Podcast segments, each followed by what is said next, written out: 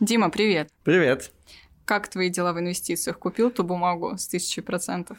Слушай, ну, пока я до этого не дошел, я решил все-таки разобраться со своим финансовым планом, понять, э, сколько денег я могу откладывать ежемесячно. И пришел к довольно интересным расчетам. Что ты по итогу планируешь делать? Ну, слушай, сейчас я понял, что готов откладывать там примерно 10 тысяч рублей ежемесячно, и по совету Натальи я решил оптимизировать свои доходы и расходы, и понял, что у меня ежемесячно там приходит кэшбэком от БКС банка примерно 3000 рублей.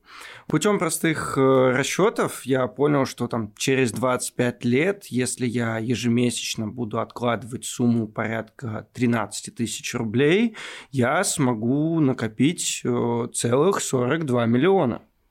Классно. А это с какой доходностью ты считал примерно в год? Я тут пообщался со знакомыми коллегами, и мне сказали, что можно ориентироваться примерно на 15% среднегодовой доходности на длинном временном промежутке. Какой-то год будет больше, какой-то меньше, но если брать э, там, 25 лет, то на 15% я, в принципе, должен выходить. А с какого брокерского счета ты решил инвестировать? С обычного или вот э, Наталья тоже в прошлом выпуске рассказывала про индивидуальный инвестиционный счет, например? Блин, точно. Я на самом деле даже и не вспомнил про индивидуальный инвестиционный счет. Я пока что рассчитывал все на брокерском. Смотри, давай я тебе тогда помогу в расчетах. Например, если ты будешь откладывать зарплаты 10 тысяч рублей в месяц, плюс 3 тысячи рублей – это твои кэшбэки от БКС банка, ты можешь получать а, вычет по ИИС ежегодный, например, на твою сумму ты можешь а, примерно 20 тысяч в год еще дополнительно инвестировать на ИИС. Насколько сильно это увеличит в конечном итоге мой капитал. Таким образом, ты будешь не 13 тысяч в месяц, например, откладывать, а уже 14 700, и в конце твоего срока инвестирования, через 25 лет, у тебя будет уже 47 миллионов рублей. Ну, в принципе, 5 миллионов рублей на дороге не валяются, поэтому идея интересная. Ну что, тогда получается теперь выбираем акцию. Ну, тот сигнал уже, конечно, не работает, который я рассказывал, но я думаю, что можно выбрать что-то другое. А ты не хочешь еще какие-то инструменты рассмотреть помимо твоей одной акции? Зависит от того, какую доходность мне будут давать этот инструмент. Мне же надо выходить на 15% ежегодно.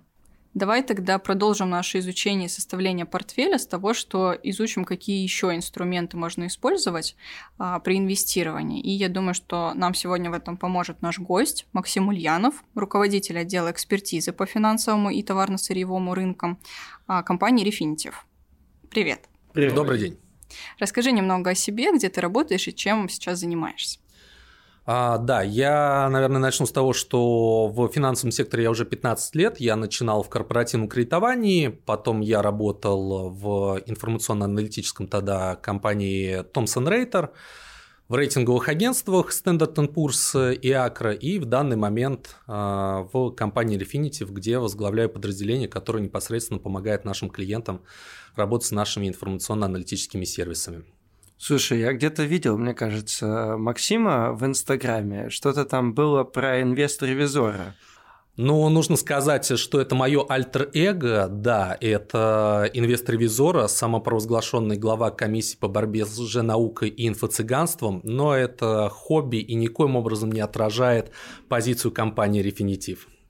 Слушай, люблю я инфо-цыган, особенно их рекомендации. Это шедеврально, да. Но я надеюсь, что мы сегодня поможем э, нашим слушателям э, разобраться, где реалистичные ожидания, а где нереалистичные.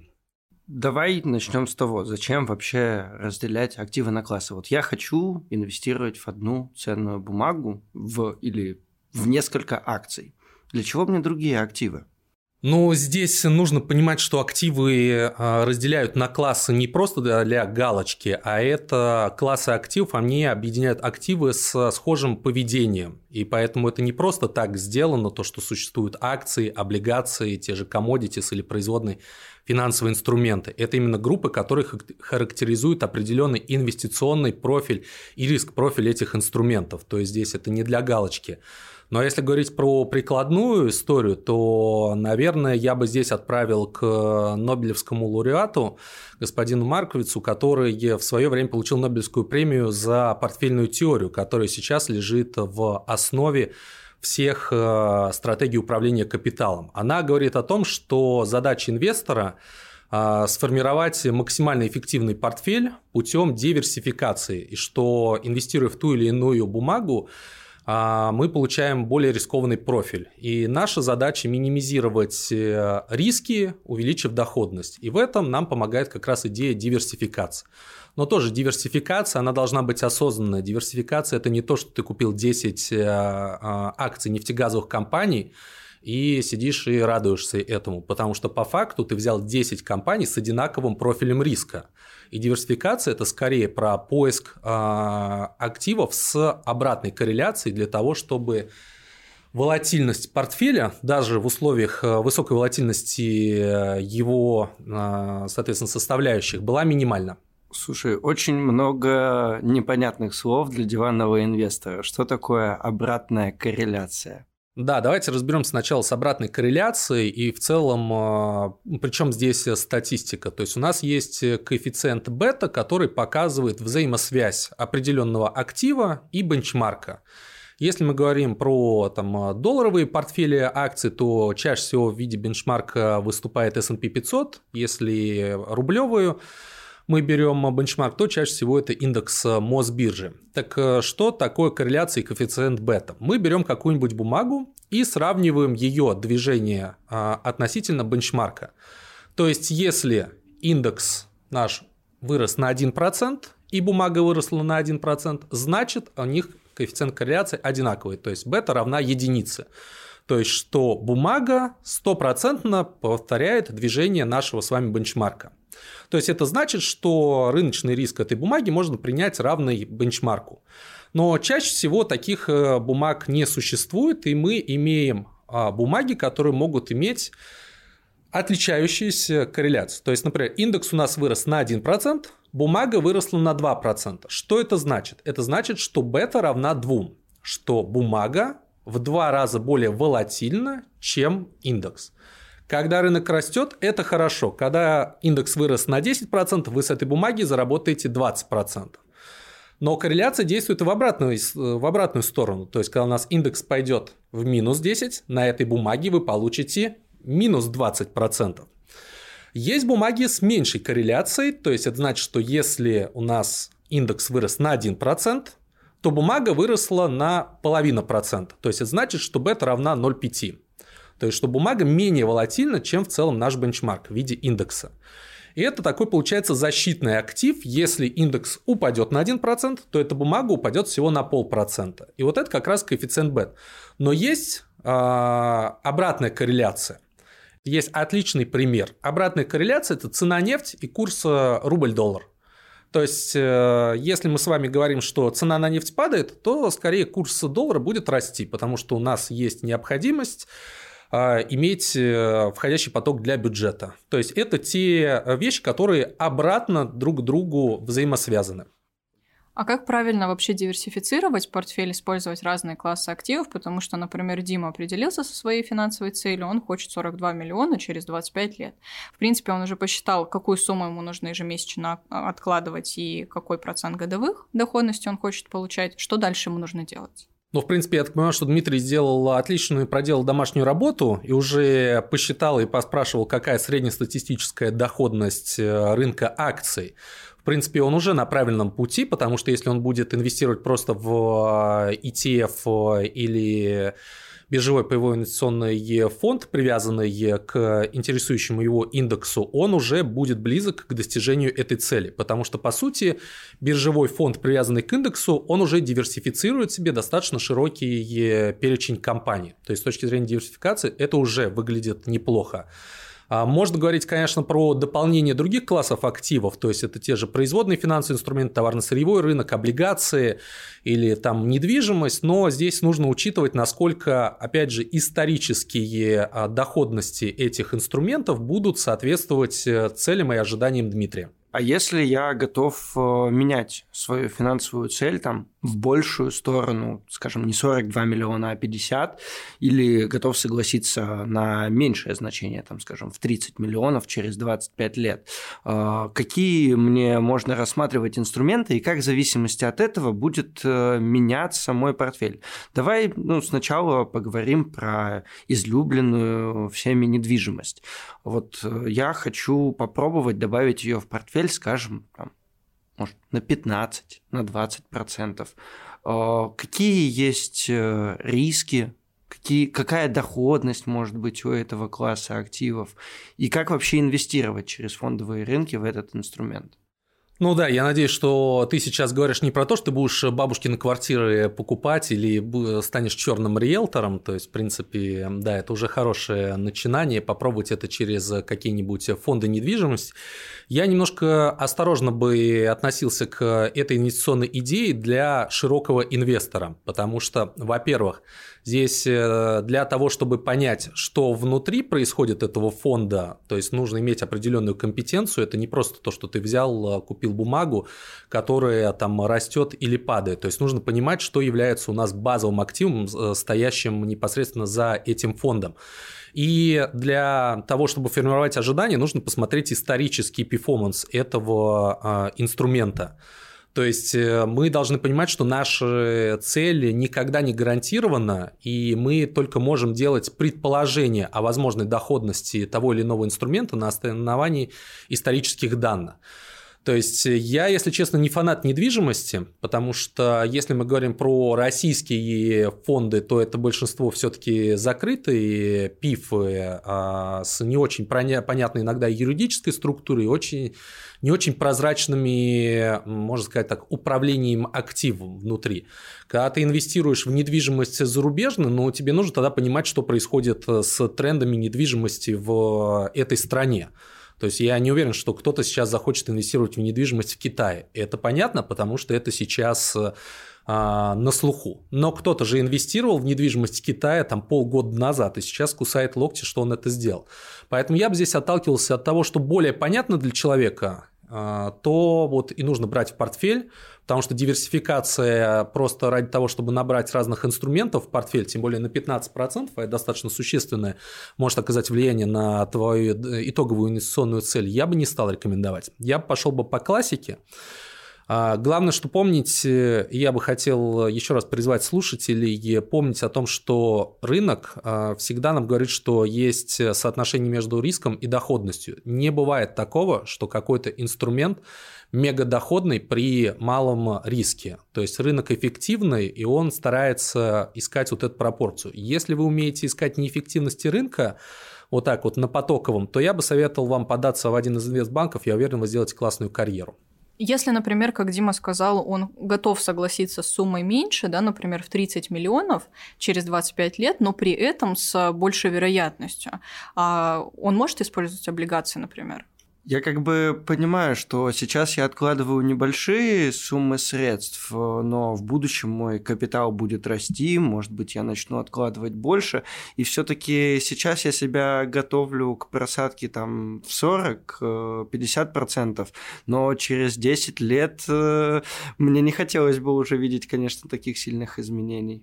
Да, если мы говорим про горизонт инвестирования в 25 лет, то действительно можно занимать более агрессивную позицию, потому что все-таки в горизонте 25 лет, даже при просадке там внутри какого-то года на, на 30-40%, все равно можно потом заработать. Но чем ближе наступает момент пенсии, тем нужно а, более консервативно подходить к выбору и перекладыванию а, вот этих э, ребалансировки корзины. Если говорить про облигации, это хороший вариант э, снижения рисков, потому что если мы посмотрим но здесь тоже дьявол в деталях. Можно, в принципе, набрать отличных высокодоходных а, облигаций с рейтингом triple C и потерять на них денег. То есть сам факт того, что этот э, инструмент относится к fixed income, это не значит, что это другой риск-профиль. Но если это качественные эмитенты с хорошим кредитным рейтингом, то это более стабильно, вероятность дефолта меньше, более предсказуемые денежные потоки, но и доходность меньше. То есть если вы посмотрите на доходность тех же ОФЗ, то она предсказуема, она понятна. То есть на горизонте тех же 25 лет можно подобрать нормальный портфель бумаг, но он будет э, немножко дальше от вашей целевой доходности в 15%. Поэтому, да, логично, когда вы говорите о накоплении на пенсию, то, что стартуем с более агрессивного профиля, но потом э, по мере подхождение к моменту, когда нам нужно будет наслаждаться вином в э, собственном винограднике, э, нам имеет смысл выбирать более консервативные э, инструменты для инвестирования. А вот зная финансовую цель Димы, например, как ты можешь ему посоветовать распределить пропорционально его активы? То есть сколько, например, процентов можно в облигации разместить, чтобы была какая-то защитная часть, но при этом доходности сильно не терять? Сколько вот оптимально? А, я бы хотел, наверное, начать с того, что я даю бесплатные консультации только о стоимости своей консультации. Но если отвечать на этот вопрос, эм, ну, здесь очень многое зависит от риск-профиля человека и от того, насколько он готов пережидать просадки.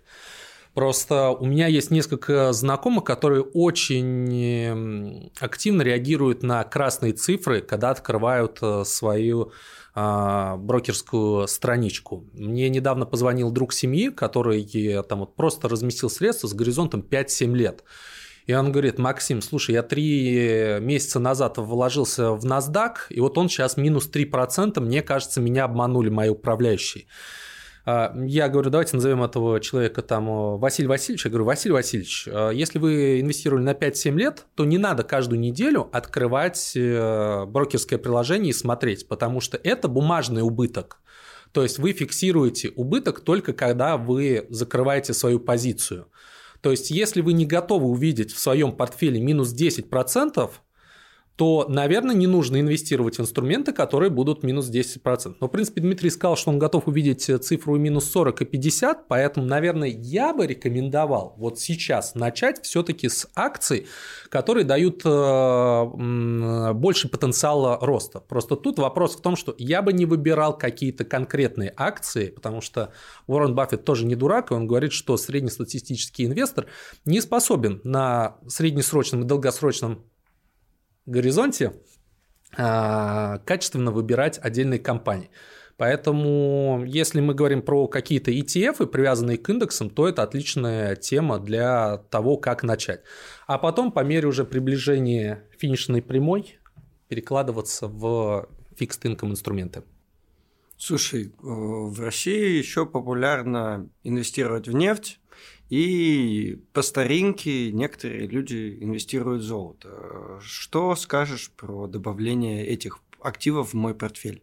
Понимаешь, когда люди берут из э, книжки о корпоративных финансах там э, импровизированный э, Capital Protection портфель, то они там немножко путают то, что одно дело Уоррену Баффету нужно думать, как диверсифицировать свой портфель и сделать его защитным на случай краха глобальной экономики. А другое дело мы тут сидим, у нас и задача не сохранить свой капитал, а создать, по сути, капитал для пенсии. Можно ли сидеть в золоте? Да, конечно, можно. Вопрос того, какую ты доходность получишь я в целом был бы осторожней с commodities на средне- и долгосрочном а, горизонте. Ну, то есть э, нефть, опять же, мы говорим про там фьючерсы с понятно какой-то экспирацией, которые, что это скоро закончится, и это нужно постоянно что-то покупать, продавать. То есть наша же задача все-таки минимизировать нашу активность на фондовом рынке. Мы же не трейдеры, все-таки это для нас такая дополнительная активность. Если говорить на 25 лет, ну вот э, даже если бы были бы понятные инструменты про то, как вот именно вложиться в нефть на 25 лет, а уверены ли мы, что через 25 лет нефть будет э, еще востребована, когда мы говорим про зеленую возобновляемую электроэнергетику, электромобили и прочее? Та же история там, ну, золото всегда было классическим э, защитным активом, А, но если у тебя задача там 15% годовых получать, то, наверное, золото, оно может дать тебе больше 15 годовых, когда рынки пойдут вниз. Но тогда тебе нужно надеяться, что все будет плохо, чем все будет хорошо. Но, а если говорить про другие металлы, тоже будьте осторожны, потому что посмотрите на динамику платины и палладия за последние, допустим, 5, 7 или даже 10 лет.